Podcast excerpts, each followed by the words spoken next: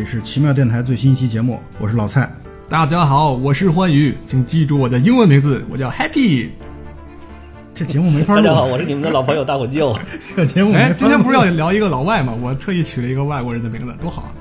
我们哪一期节目聊的以前聊老外的时候，你也没取过外国人的名字啊而。且我感觉我们聊老外的片子聊的挺多必须得与时俱进。哎，今天要聊谁来着？啊。我们今天聊的其实因为马上就要上映的《敦刻尔克》，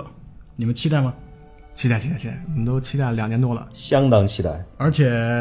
呃，我们得到最新的消息，奇妙电台呃最近和这个万达影城有合作活动，然后哦万达影城要送奇妙电台大概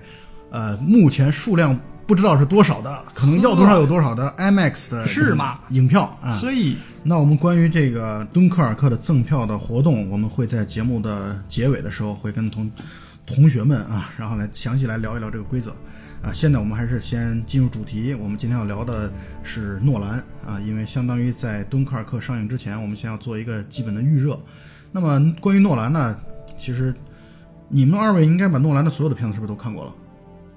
都有哪些片子呢？我觉得我看了不少。基本都看了。他大概长篇应该是有十部左右吧，呃，九部还是十部？呃，我们可以数一遍嘛。第一部片子是九八年的《追随》，然后下一部是、啊，下一步就是《记忆碎片》，碎片两千年的记忆碎片记忆碎片。然后他就进入到了好莱坞，然后拍了《失眠症》，也就是我们今天主要一开始要谈的这个《失眠症》。这个片子应该是知名度最低的一个片子。对，也是应该他到目前为止评分最低的一个片子。是，然后但是这个片子其实我看了以后非常喜欢，所以我们几个人今天想打把这个片子来拎出来聊一聊。啊，也是算是给各位听众朋友们做一个推荐。是是是，然后他之后呢就拍了之后应该是到了《侠影之谜》吧，啊，就是蝙蝠侠前传的《侠影之谜》。第一部，然后在那是二零零五年，零六年的时候推出了《致命魔术》，零八年的时候是这个《蝙蝠侠前传》的二，就是它恐怕到目前为止评分最高的《黑暗骑士》。嗯。啊，然后是二零一一年的时候的《盗梦空间》，二零一二年的时候《蝙蝠侠前传三》的这个《黑暗骑士崛起崛起》，然后一四年的时候的、的《星际穿越》，应该到目前为止哇，之前的长片应该就这么多记忆力好好啊！啊。其实我是念稿子读的。我咋没看见稿子？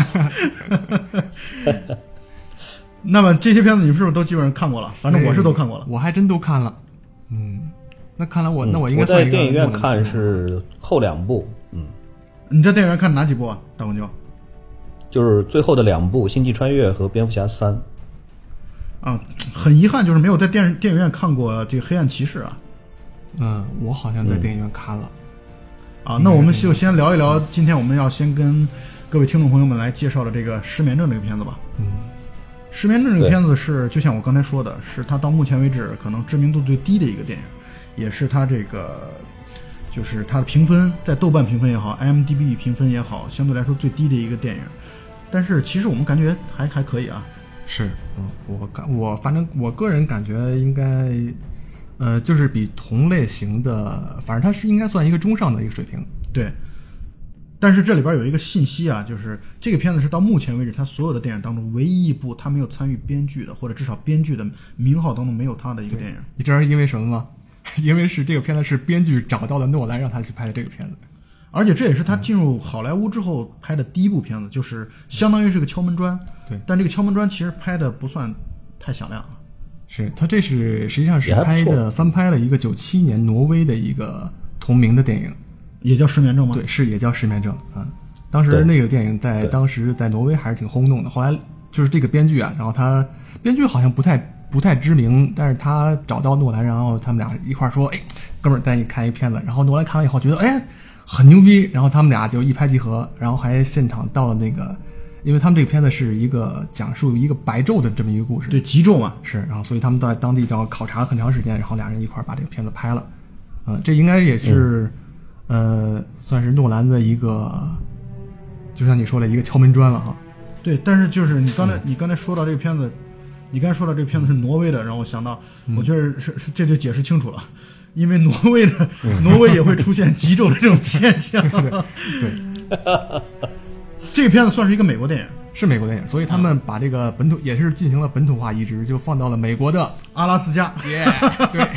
因为美国也只有阿拉斯加有极昼和极夜的现象。对对对。当时真的是在极昼情况下拍的啊。据说诺兰是特别不喜欢拍夜戏的，就是所以你看到那个蝙蝠侠这个后面他拍的这三部戏里面很少出现夜景的这种场面，就跟之前的那些蝙蝠侠系列不太一样啊。之前那些系列基本上你看不着白天，都是在夜里边蝙蝠侠飞来飞去。但是诺兰拍这个片子的时候，就是基本上他用到的都是白天的场景。所以在拍这个失眠症的时候，估计诺兰应该挺嗨的哈，因为他基本上就预预预不到这个黑天的情况。但我想问的是，呃我怎么觉得蝙蝠侠系列好像嗯夜戏还是相当多的？是，但是确实，我现在回想一下，确实在《黑暗骑士三》当中，应该好像是白天戏特别多吧？我觉得都挺弱的呀。对，三里边多，嗯，二是最典型的黑夜多，但是它关键的问题是，诺兰很喜欢做黑夜和白天的非常鲜明的对比，哎，对对对，这个是这个对比会会会很多，所以说是你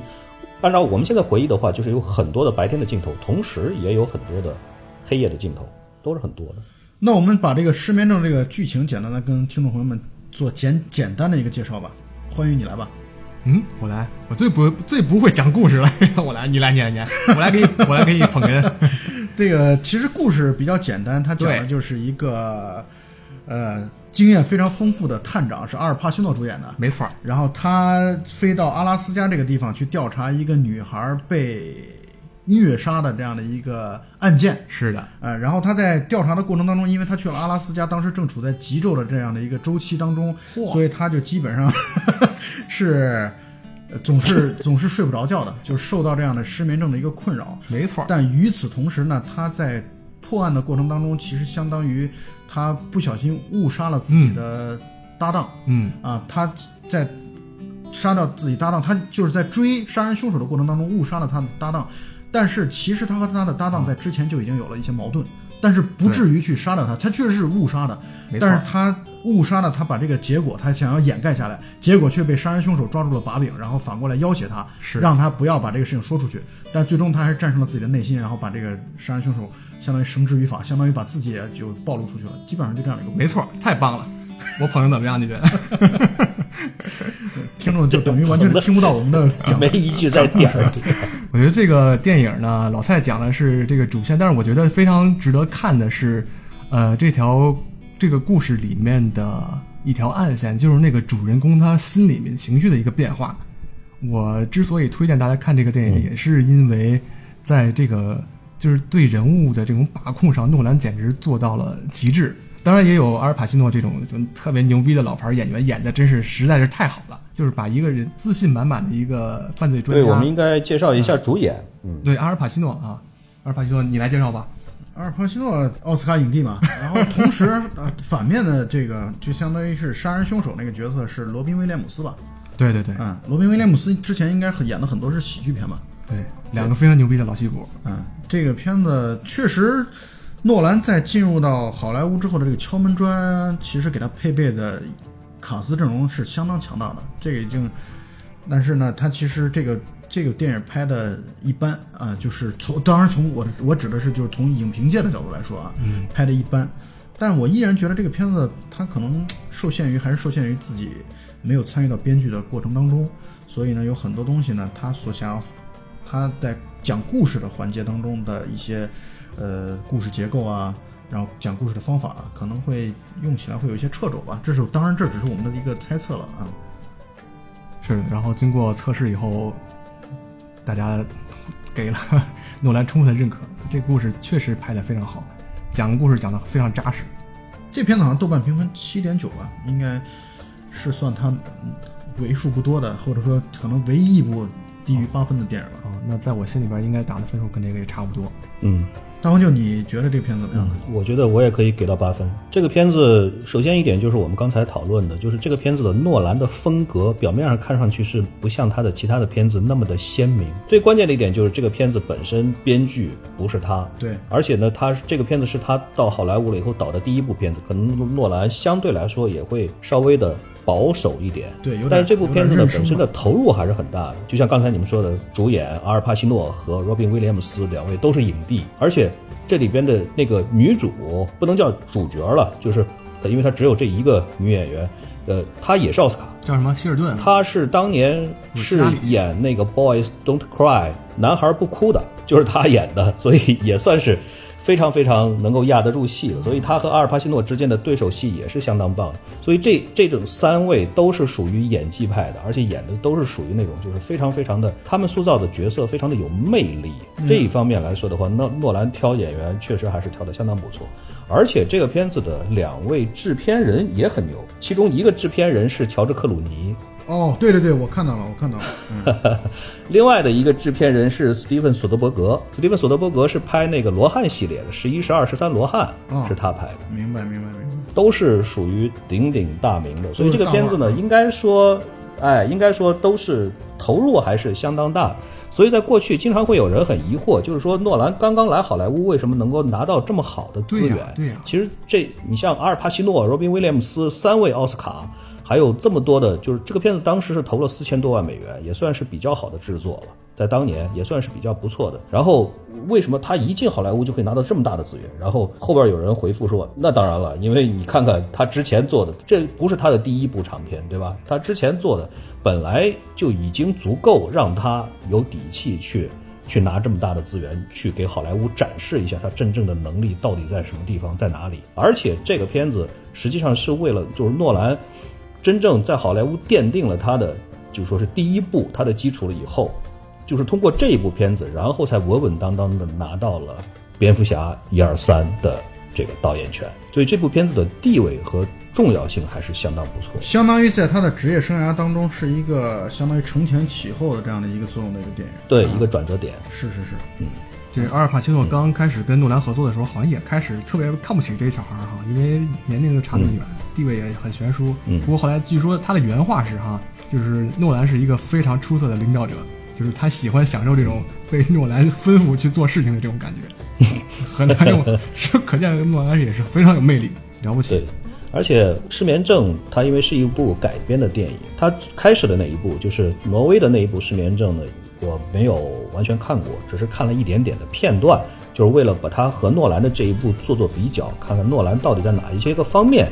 是做了他自己的一些个东西。对，然后我的感觉呢，一个就是说是画面的色调相对来说，诺兰是有自己的一些个想法的，嗯，色调上来说；另外一个就是说，在很多的这种处理的时候呢，他会把镜头切得更碎、更细，让变化起来更快，嗯尤其是在有压力的地方，或者说是让观众，因为这个片子实际上是一种。不是说是单纯的这种好人和坏人之间打斗，你很难分得清楚哪一个是好人，哪一个是坏人。没错除了反角，除了罗宾威廉姆斯以外，这个电影为什么说它和诺兰的其他的电影是有着相当大的不同？诺兰的其他的电影几乎都是双线叙事，或者说是两个线索交错在一起。但是在这部电影里边，我们从头到尾是跟着一个人的视角，就是跟着阿尔帕西诺的视角。是我们没有去切换到其他的另外的任何一个角色的视角上去，所以它是一个非常非常典型的，就是说是观众就跟着阿尔帕西诺走，阿尔帕西诺知道了什么，观众就知道了。所以说，在他你看他接到第一第一次他接到反角打来的电话的时候，他很震惊，我们观众也很震惊。我们也不知道发生了什么事情，就是等等诸如此类的。所以说是在很多的时候，我们是跟着阿尔帕西诺的心理活动在产生着变化的。我们会和他一起去紧张、去惊慌、去尝试着去急迫的想要知道、了解到底是怎么回事情，以及接下来将会发生什么，一直吸引着我们看到最后。所以，所以说是我在看这部片子的时候，我真的是觉得有一个是诺兰的导导演导的特别的好，就是我真的是会会感觉到特别的紧张，特别的压抑。而且阿尔帕西诺确实也演得好，阿尔帕西诺他会把这个这样的一个很老练、很有经验的这样的一个警探的内心世界，他可以表演的非常非常的到位。我不知道你们有没有类似的看法？有因为我们一般来说，我们一听到阿尔帕西诺，可能他都有很多代表性的片子了。我相信你们也有非常喜欢阿尔帕西诺的这种典型的代表的这种电影。比如说，对于我来说，可能像《闻香识女人》这样，他可以瞪着大眼珠子，然后演一个盲人这种，还可以演得这么的到位。但是在这部片子里边呢，他演的一个是一个。被失眠症折磨到不行，连续六天六夜没有合眼，精神上都已经产生了恍惚，完全凭着意志力支撑下去的这样的一种一种角色。所以说，这样的角色你可以想象一下，只有这种影帝级的这种演员才可以玩得很顺溜，让观众觉得第一特别幸福，特别真实。第二特别的生动。他六天六夜以后不睡觉，他确实就应该是这样的一个表现。所以这一点上来讲，这部片子真的已经说是制作的是非常非常非常的精良。没错，所以这个片子它在就是媒体的评价当中或者分类当中啊，是把它归结到心理悬疑片当中的啊，就这样的一个词给它，因为呃，我想能称称得上这样的一个名号，本身和阿尔帕西诺这个这个出色的演技是分不开的，因为你确实就像嗯刚才大黄舅所说的，阿尔帕西诺把这样的一个人在就是。他所表演的这样的一个角色，是一个经验非常老道，甚至手段很很毒辣的这样的一个老侦探啊，或者老警探的这样的一个，他外有点外强中干的这样的感觉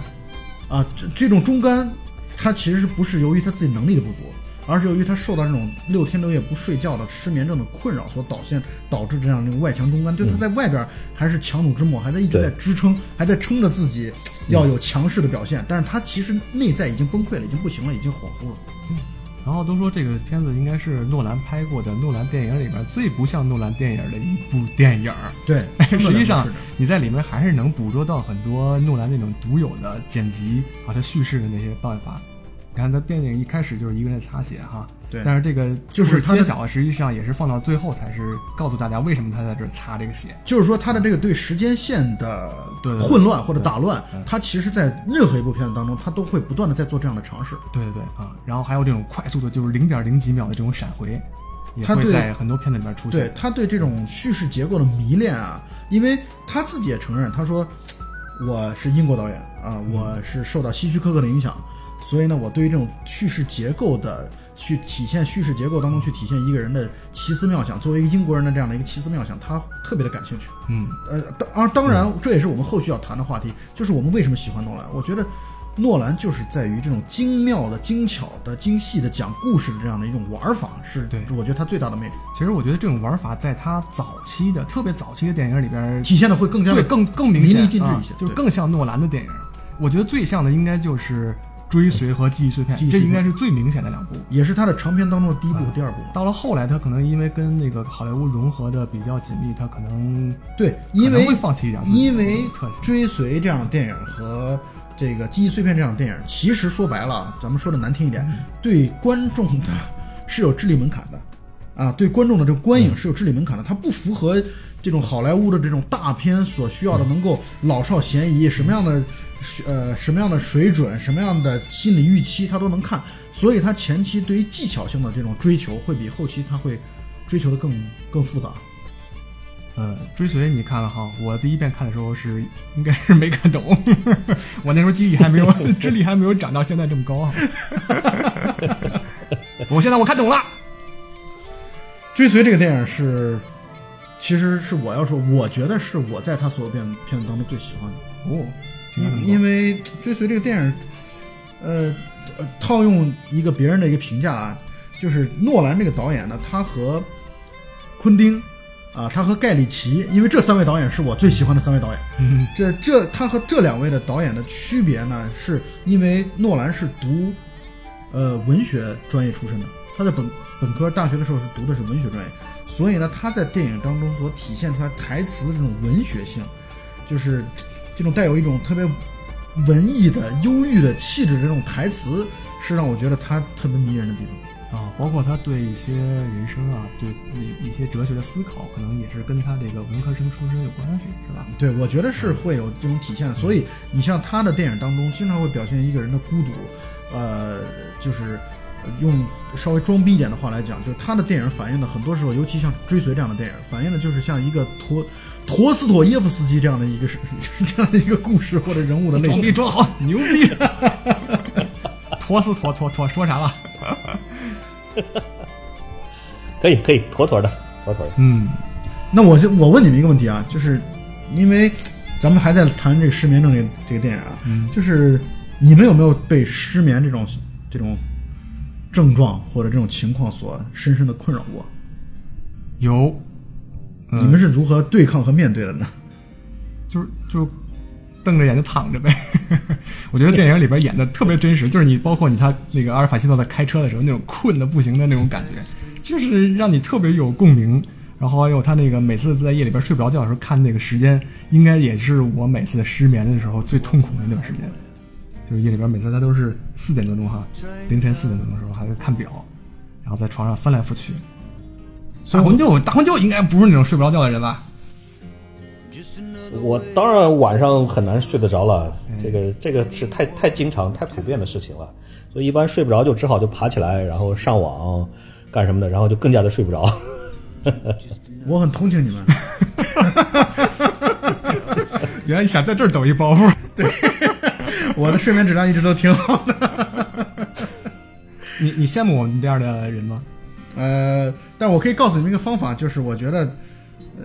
尤其以我对你们的了解，我觉得当大家觉得睡不着觉的时候，你其实拿出一本陀思妥耶夫斯基，你读一读，哇，你这包袱好长啊！两两页之内，我保证你会睡得很香甜。原来在这儿啊，藏得够深的。那么刚才在哪里才能买得到呢？啊，这个我负责给你们提供啊。当然，你们要先关注奇妙电台，然后我们会抽出幸运的观众来送出陀思妥耶夫斯基的《卡拉马佐夫兄弟》。You were colored to the moon. You were flowers come to bloom with sweet perfume. And you were tender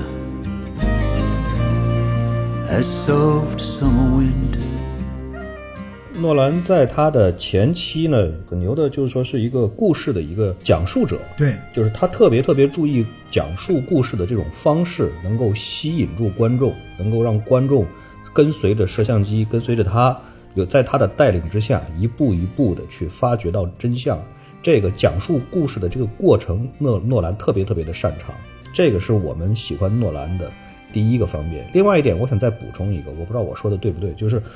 在故事的底下，当你把故事的这些个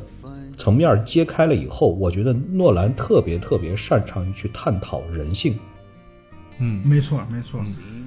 就是他不是一个单纯，他不是他不是单纯的把这个故事说就是做的很漂亮啊，这壳做的很好，然后呢，故事做的越复杂越好。有一些实验性的导演啊，在做一些冷门片的时候，他的故事结构会比远远比这个复杂的多。但是呢，他真真正正就是为了炫耀技巧，和为了去展示这种技巧而去展示技巧，这就是他和就是这些导演和诺兰之间的差距。就是他在娱乐片里边探讨这种严肃话题，诺兰应该算是第一个人。他就即使不是第一个人，我觉得应该也是当今这些知名导演里面做的最好的，顶尖级别的或者说他把这种严肃主题娱乐化，就是他引起这种而且思考和探索。而且他在人性的这种探究这个层面上，他挖的非常非常非常的深刻。他把人性的，比如说复杂性、这种阴暗面、这种矛盾，或者说人与人之间的这种错综复杂的关系，他会挖掘的非常的深。他本人很明显，他本人对这个事情的思考的深度就已经是非常非常的深了。然后他再通过非常有意义的故事，能够把他的这种思考。不是一种说教的方式，而是一种自然而然的方式，能够传递给观众，让观众也同时获得共鸣。我觉得这一点上来讲，他真的是这个领域里边的 number one，是没有任何问题的。而且我觉得，就咱们又回到他的，我觉得他的片子当中还有一个共同的主题啊，也是让我们现在已经探讨我们为什么喜欢诺兰，为什么爱诺兰的这样的一个原因当中，其中有一点啊，就他特别喜欢在故事当中制造一种相当于呃完全的对手戏，就是嗯呃亦正亦邪之间的对手戏。这个在他的很多片子当中就体现这点，比如说最冲突的就是蝙蝠侠和小丑啊，希斯莱杰的那个角色，这就是正反双方的这样的一个对手戏，斗智斗勇。就是很多时候你会觉得，呃，道高一尺，魔高一丈啊，或者说在发展的过程当中不断的变化，一会儿正方占了就一点优势，一会儿反方占了一点优势，在这个对抗戏的过程当中，会让观众获得极大的快感。对，就是观众看这个片子的时候，不论是甲压倒乙还是乙压倒甲，当然一般来说是双方的这种非常错综复杂的这种拉锯战，观众看的时候，这种观影的体验是非常非常舒服的，而且看完了以后，你会非常非常的佩服诺兰这种导演，居然可以想得出来这样子的手段。这个事情确实是你，比方说我们今天聊的这个失眠症里边，两大主角他们在船上的那一场对手戏，就是我们具体放在那个场景里边，那个对手戏就是很长了，两个人之间的这种对白，你来我往的这种对白很长的一段，你有没有发现他们两个人那这场对手戏是一个镜头拍下来，中间是不切的。是长镜头的，对，嗯两个奥斯卡的演员，然后在这种场景底下这样来回对，而且这个摄影的这个构图也非常的有意思。两个人中间是隔了一个很粗的一个柱子，然后在那儿说话。你你你你在看的时候，到底是谁占主导？在很长一段时间之内，你是分不清楚的。谁占了主导？是一会儿是阿尔帕西诺在主导，另外一会儿呢，你觉得好像 Robin Williams 又起来，但是最后呢，阿尔帕西诺好像看上去又占了上风。然后罗宾威廉姆斯跳下船了以后，突然又一个反转，他举起来了手中的这个迷你录音机，说刚才的东西我全录下来了。整个的这一段是非常非常精彩的，这真的是两大高手在这里飙戏的这种感觉，看着很爽的。对，就是诺兰的电影，他每一个电影都没有尿点，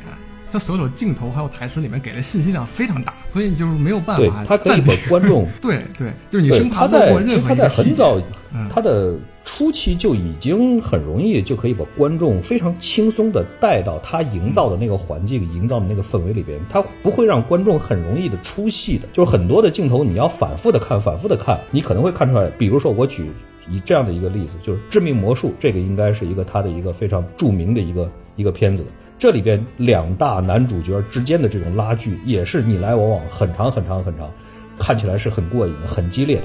但是你回过头来，如果想一想的话，这个片子里边，如果说是一个正常的人或者一个普通的一个人，他得到了这样的一个非常非常神奇的一个，我们可以管它叫做万能复制机这样的一个东西，你觉得他会拿它去干什么？换钱。我们第一反应肯定是你可以拿它去复制无数的东西，对不对？但是这个片子里边的男主就是狼叔，他拿这个复制机就只干了一件事情，就是挽回他自己在魔术界的声望，而且是以生命为代价的。就是，但是你看这个电影的时候，一直到你看完了，很可能你自己都不会觉得这个里边有什么不好的地方，或者有什么怪异的地方。你会觉得，如果我是狼叔这个角色的话，我在那个场景底下，我就是应该去做这样的事情，你一点违和感都没有，你会觉得是一个顺理成章的一个事情。这个就是诺兰的这就是叙事的高超之处了，已经。对对对对，你不会觉得有任何违和的地方，这个是太佩服了。所以其实从我的个人观影体验上来说，我就特别喜欢这种把对手戏拍得很好的一些导演，比如说从中国的导演来说，就是吴宇森啊、杜琪峰，你比如像《暗战》，这可能就是我觉得，我觉得这就是老蔡终于回到港片上了啊！杜琪峰的《暗战》，就是我觉得他的最经典的作品。这种就是把、呃正反主角的这个对手戏要做的足够的到位，你千万不能一方明显强过一方，另外一方面，对，就很多时候你如果正方特别强过反方的话，这个就给主角的或者主人公的压力完全不够，看起来根本就不够爽。对，就像战狼这样。嗯，那么还有反方如果足够压过又强大的过分，然后突然到最后正方就不知道怎么样的一个情况情况，然后呢一个大爆发，然后把反方又干掉了，这个就是很也很突兀。战狼，所以呢，就是要正反两方亦正亦邪，同时看到最后，尤其他最经典的在对抗戏当中，最经典的应该就是蝙蝠侠的黑暗骑士。到最后你会不知道到底你是站在哪一边，你会觉得蝙蝠侠就是小丑，小丑就是蝙蝠侠的另外一面。嗯，啊、这个才是诺兰特别牛逼的地方。对你说的这个蝙蝠侠，反正我是每次想轻松一下的时候就会看这个电影，每次想严肃一下的时候也会选择看这个电影。这应该是我最喜欢的十大电影之一哈。再回到刚才我说的那个话题，就是诺兰在拍电影当中呢，我觉得他的每一句台词啊，因为我专门把这个《黑暗骑士》这部片子看了，他可可能有七八遍，我觉得他每一句台词都是信息量巨大，都没有废的，就像你刚才说的，没有尿点的东西，对，每一句台词都特别的精妙，而且这里边还有一些驴有一些佳句，比如说我现在就想跟你们分享的，在评价这个好像是蝙蝠侠系列当中的有一句，当阁下注视着深渊的时候，深渊也在注视着阁下。啊。这个这句话其实就反映出来我刚才所说的这一点，就是正反两方，很多时候你会发现你就是深渊本身。你就是你的对手，你就是和你的对手完全融为一体了。这就是刚才大魂就可能所说的这种对于人性的挖掘到了极致，到最后正的就是反的，反的就是正的，这里边也存在了非常强烈的东方哲学的这种意味在里面这个是尼采说的吧？啊。对，所以从这一点上来讲，我其实一直在想这样的一个事情，就是诺兰对人性的挖掘深刻到了一个什么样子的一个程度呢？就是说，在我们所熟知的这一些大片的这种最著名的这个导演这些个人里边，呃，商业片玩的最溜的，你像卡梅隆，你像这个斯皮尔伯格，等等等等这些个大片的导演里边，我觉得除了诺兰以外，其他的这些个导演，他们的内心深处其实是像小孩子一样，就是你看他们拍这些个大片，都是很就是内心就是最核心的东西都是很纯真的，对都是很哎非常非常直接的。你可以看到他们的心灵是非常非常的纯净的，但是诺兰真的是一个例外。你不论怎么去剖析诺兰的作品，你都会觉得他在研究的就是人性的复杂，这种复杂的这种程度，包括他作品里面经常会表现出来这种矛盾、这种交错的线索，以及暗黑的内心。阴郁的这种风格等等等等这一系列，我觉得真的不，你永远永远没有办法把他和一个小孩的一个内心相提并论。也就是说，诺兰的片子是正儿八经的，在这些个大导演里面，他是唯一的一个真的是少儿不宜的。所以这就要牵扯到我回来我最喜欢的三大导演，我觉得这三大导演都是暗黑的，塔伦蒂诺、盖里奇和 诺兰全都是暗黑系的。我觉得，当然我能完全能明白大黄舅刚才所说的这个概念，在这三个人当中，可能诺兰是更暗黑当中的暗黑。我觉得他不是暗黑，他是更多的是真诚，他敢于直面自己内心的所有的真的假的、正的坏的、黑的白的啊。他不像有些导演，他只给你看好看的，然后那些呃存在但是好像感觉不太好的东西，他就不让你看见了。那也不是，因为比如说打个比方说，就像刚才大黄舅所说的，我就觉得詹姆斯卡梅隆，他其实内心深处就是快乐的。啊，就他的片子到看到最后，我都没有任何觉得有特别压抑的东西在。啊，包括他拍的《异形》，《异形》也是这样的，我就没觉得他的片子让我看到最后有一种特别压抑的、难过的、纠结的这样的一些东西，好像是很少出现的。嗯，他们就代表着一种传统的好莱坞模式嘛。卡梅隆是最最典型的这种好莱坞模式，而诺兰真的不是的。他从骨子里边来讲，他确实，他是他对于人性的这种剖析和分析，他的理解上来讲，他特别特别喜欢给主角施加极其巨大的外界的压力。但是如果说你把这种外界的压力剥开了以后，剥剥剥出去了以后，你会发现，其实他的片子的几乎每一个主角的压力，其实最终最终是来自于他自身的内心的最深处。没错，所以我们其实就讲的，就是刚才我们始终保持三个人，或者说整个奇妙电台的观点都是，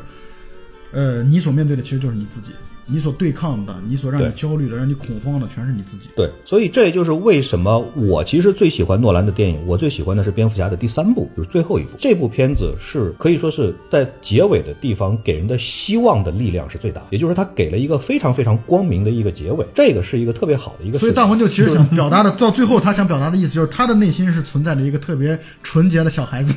然后我们是比较暗黑的。不不不，蝙蝠侠三也并不是纯洁的小孩子。蝙蝠侠三是一个特别特别典型的，就是主角蝙蝠侠完完全全的克服了所有的来自于内在的以及外在的压力，然后他完成了他自己的这一次涅槃，或者说对，上了一个蜕变、蜕变、成重生仙儿、了，就涅是属于槃这样的一个状态。哎对，没错，对对对。蝙蝠侠的整个三部曲啊，就前传的三部曲啊，其实做的是很完整，就是他是非常完整他从一个人的这样的一个相当于得意志满，他因为他在第一部片子当中其实还是相当于是很得意志满的，而且这个整个的状态也是一切尽在自己掌控和掌握当中呢。虽然也面对了大的困难、纠结，但是感觉我们都知道他一定是能够战胜这一点的。嗯，到第二部和第三部，他所面对的压力和困难越来越大，我们甚至大到让我们觉得他迈不过去了，跨不过去了。结果最终相当于向死而生，然后求得了自己内心的一个完全的蜕变和涅槃。我觉得这其实是蝙蝠侠前传三部曲特别完整的部分。今天这次聊的好像是我唯一一次没有跟大魂斗对着干的一期哈。那可能因为终于你达成了一致不喜欢蝙蝠侠三？来说说看。对我就是不喜欢蝙蝠侠，我每次每集都看了三十多遍，就是为了剖析他这个不好不让我喜欢的东西，但是我没有分辨出来。所以，我们今天这个，我觉得我们对诺兰，因为我们想要花四五十分钟来去聊一聊诺兰，时间是远远不够的啊。对于这样的一个导演来说，对于他这么可以说每一部片子，就像刚才大魂就谈到说，记忆这个《致命魔术》是他非常著名的一部片子。我刚才在脑子里边想了一个词，就是、他有哪部片子是不著名的嘛，基本上每部片子都是特别特别出色的啊。就就像我们刚才所说的，失失眠症已经是他最评分低的了，也不过才七点，就是七点九这么这么高的分数。对于很多导演来说，可能他最高分数也达不到这样的一个分分数量级。可是你说这么牛你要逼的他所有的一个导演，为什么片子全加起来差不多到奥斯卡呢？你说？呃，奥斯卡不待见诺兰这个事情，确实是有很多人都在分析，知乎上也有不少的帖子在讨论这个事情，就是说是是奥斯卡不待见的两个人，呃，小李子和诺兰，这个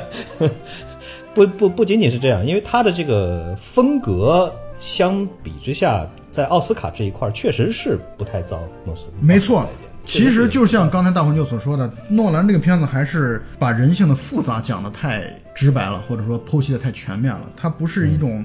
最终一个很光明的、合家欢式的，或者说给人以巨大希望的。他很多片子其实不不会给人以巨大的希望，所以可能这一点上和这个评委会的尿性会有一些出入的地方吧。我相信以后会给，希望着肯定会给诺兰能拿一，次但是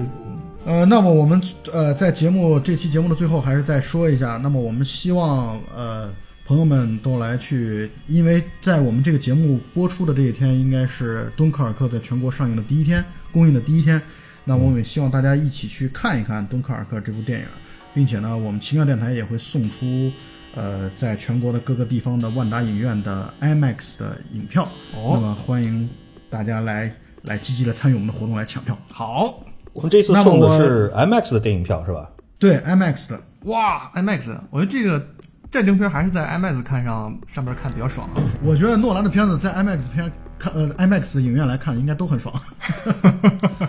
对，诺兰是一个特别喜欢 IMAX 的一个导演，就是说诺兰喜欢的是一一个是 IMAX，一个是胶片，他不喜欢的是 3D，、所以你看他的片子从来没有哎我很 3D，、讨厌 3D 绝对没有 3D 版。哎，敦刻尔克不是 3D 是吧？那在 IMAX 看，呃，他们肯定不会是，只要是诺兰的片子，肯定不会是3 D。另外一个是他拍的时候，他会尽量尽量的用胶片，能用胶片就用胶片。事实上，现在的柯达就是因为有以诺兰为首的一批胶片派，所以才不倒，要不然的话，嗯柯达早就倒闭了。他对呃胶片的这种喜欢真的是出了名的。